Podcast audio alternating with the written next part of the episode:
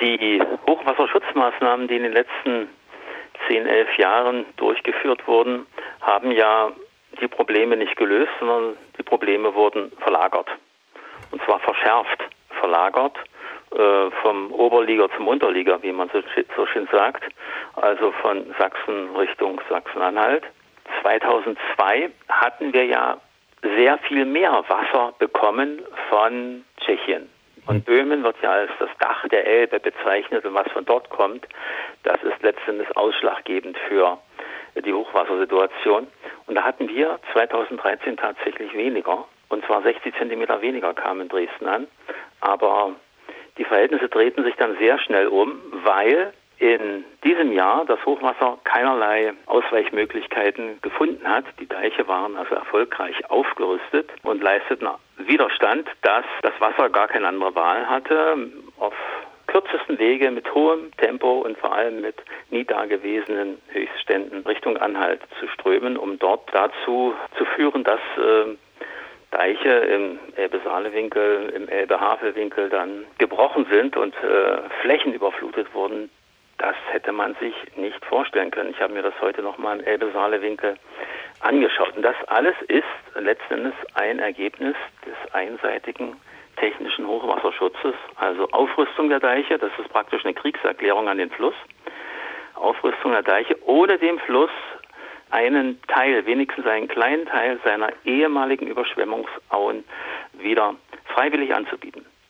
Wenn man das nicht macht, dann sucht der Fluss sich seinen Ausweg und das haben wir ja jetzt erleben müssen, verbunden mit vielen menschlichen Leid. Ja, wie geht man nun mit dieser Debatte um, diesem Tatbestand? Ich habe auch den Eindruck, dass man nicht sehr viel anders umgeht als äh, nach dem Hochwasser 2002. Man will die schnelle Lösung, man will den Menschen zumindest den Anschein von Tatkraft und Aktion und von Sicherheit geben.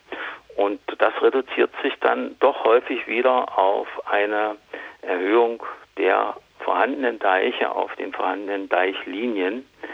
Alles andere ist dann sekundär und es besteht die Gefahr, dass das dann wieder Vergessenheit gerät, wie es ja auch nach dem Hochwasser 2002 gewesen ist. Es ist ja kaum etwas passiert, um dem Fluss mehr Raum zu geben.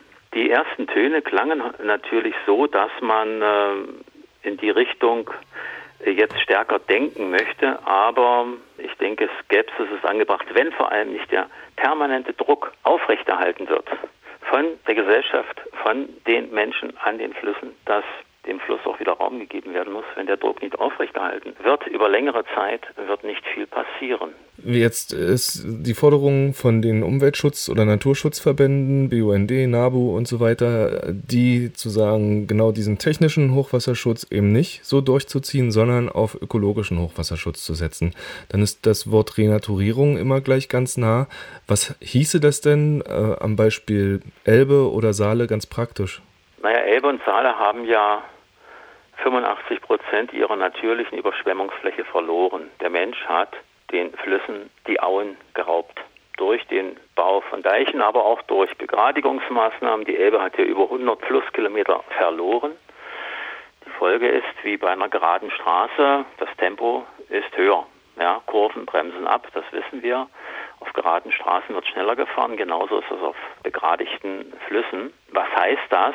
Äh, die Flüsse brauchen wieder Kurven, Sie brauchen die ehemaligen Altwässer, die ehemaligen Schleifen müssten wieder angebunden werden, wenn wir die Hochwasserwellen bremsen wollen. Und vor allem, es geht nicht ohne eine Wiedergutmachung an die Flüsse Elbe und Saale, also eine teilweise Rückgabe der natürlichen Überschwemmungsflächen. Wo heute Mais und Raps wachsen, da muss künftig wieder Grünland sein.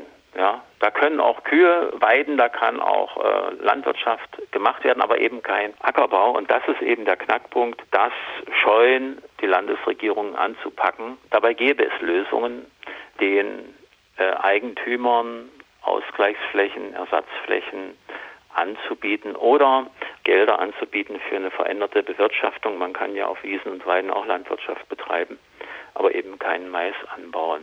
Und da muss die öffentliche Hand Geld locker machen, denn die Bauern, die ihr Land zur Verfügung stellen für die Entlastung, für den Schutz der Siedlungen, für die Senkung der Hochwasserstände, das muss honoriert werden. Wenn das nicht honoriert wird, freiwillig, wird es wohl kaum jemand machen. Ich denke aber, dass es nicht am Geld liegt, sondern es liegt vor allem am politischen Willen. Man muss sich dafür engagieren, man muss dafür brennen, eine andere Flusspolitik den Weg zu bringen. Da haben Sie jetzt einen ganz wesentlichen Faktor angesprochen. Die Landwirtschaftslobby scheint sehr viel stärker zu sein als der gesunde Menschenverstand, sage ich jetzt mal ganz plakativ im Sinne dessen, was so vernunftstechnisch auf der Hand liegt. Ja, das, was Sie sagen mit den Überflutungsflächen, mit meandrierenden Flüssen, so wie sie es früher taten, das ist ja etwas, was auf der Hand liegt und nicht gerade jetzt erst diskutiert wird, sondern eben schon seit langer Zeit. Wie lassen sich denn die wirtschaftlichen oder landwirtschaftlichen Interessen und die Ökologie beim Hochwasserschutz vereinbaren? Vereinbaren. Ich, habe hier von meinem Ort, in dem ich lebe, haben wir ja auch Überschwemmungsauen. Da wurde nie ein Deich gebaut. Da darf der Fluss sich bis zum natürlichen Hochufer ausbreiten.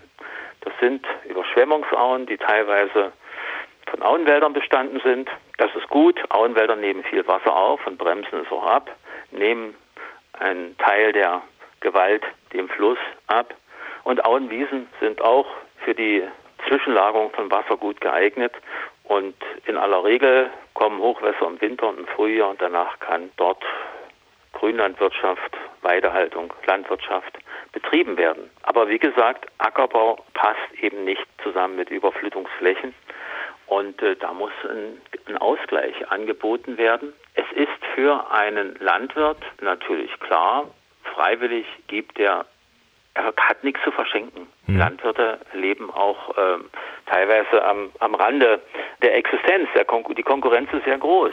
Äh, und diese Leistung, die der Landwirt erbringt, wenn er im Hochwasserfall Wasser aufnimmt, um Hochwasserstände zu senken, dann ist das eine gesellschaftliche Leistung, die einfach auch bezahlt werden muss. Dazu brauchen wir Programme und die nötigen Gelder und vor allem brauchen wir dazu auch eine Aufklärungs- und Überzeugungsarbeit. Ich kann mir nicht vorstellen, dass sich Landwirte auf Dauer sperren, weil sie ja selbst am Ende darunter leiden. Ja, und es gibt auch noch eine andere Möglichkeit. Den Landwirten kann Land angeboten werden im Austausch, eine Art Flächentausch. Du gibst mir das Land, wo Aue ist, und dafür bekommst du Land außerhalb der Aue. Und da kann man sehr gut die ehemaligen volkseigenen Flächen verwenden, die ja noch in der Hand der Bundesrepublik sich befinden. Und da muss das Land sich stark machen, diese ehemaligen volkseigenen Flächen für solche gemeinnützigen Zwecke, für den Hochwasserschutz als Ausgleichsflächen anzubieten. Wenn man es mal genau betrachtet, gibt es ja Landwirtschaft in diesen Gebieten ohnehin nur, weil da der Fluss eingedeicht ist. Wäre der Deich nicht da, würde der Landwirt ja dort gar nicht äh, seine Raps- oder Maisfelder oder was auch mhm. immer anlegen können.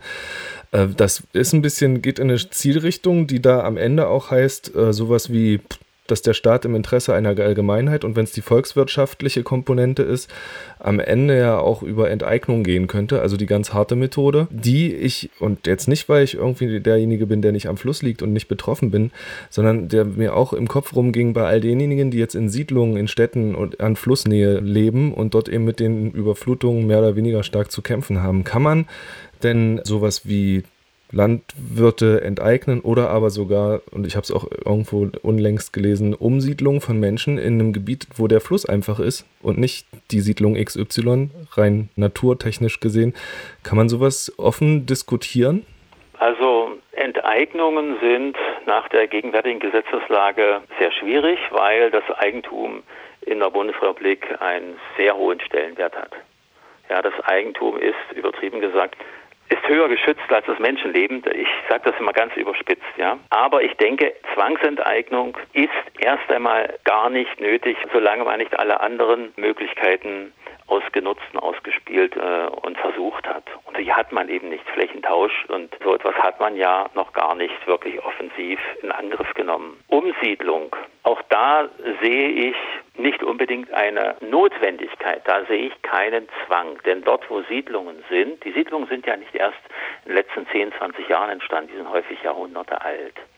Das Problem ist ja, dass wir jetzt mit Hochwasserständen zu tun haben, die es vorher nie gegeben hat. Und diese Ursachen liegen im gesamten Einzugsgebiet der Elbe in diesem Fall, weil überall die Gewässer, die Fließgewässer begradigt wurden und alle das Wasser möglichst schnell weghaben wollten. Fort aus den Augen, aus dem Sinn Und damit haben eben die Unterlieger völlig neuartige Wasserstände, Pegelstände und Probleme. Eine Folge ist ja auch, dass Menschen jetzt zunehmend freiwillig aus diesen Orten wegziehen. Ich weiß das von aus Fischbeck, aus Aachen, die wollen das nicht noch einmal erleben müssen. Das ist auch nachvollziehbar. Aber eine Zwangsentsiedlung halte ich auch für nicht den besten Weg, weil es gibt bessere Wege, nämlich die Flächen an den Flüssen, die eben unbesiedelt sind, diese als Entlastungsflächen zu nehmen, damit insgesamt die Hochwasserstände wesentlich niedriger ausfallen. Dann bleiben die Orte an den Flüssen auch trocken. Und genau diese zwingende Logik, die aus ihrem Mund eben genauso klingt, einleuchtend und auch sanft und vor allen Dingen äh, allgemein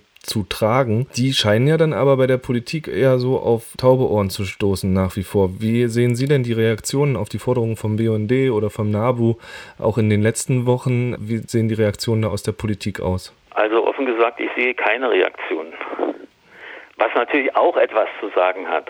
Äh, aber vielleicht sind auch manche Reaktionen bei mir nicht angekommen, aber es scheint da eine große Zurückhaltung praktiziert zu werden, sich möglichst nicht zu äußern. Es sei denn, ich habe irgendetwas überhört.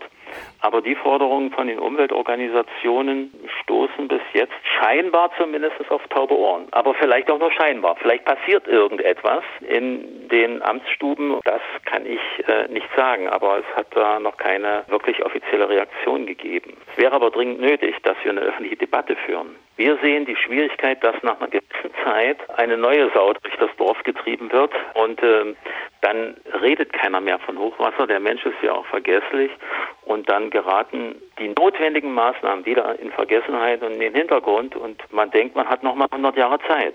Das wird aber so nicht sein.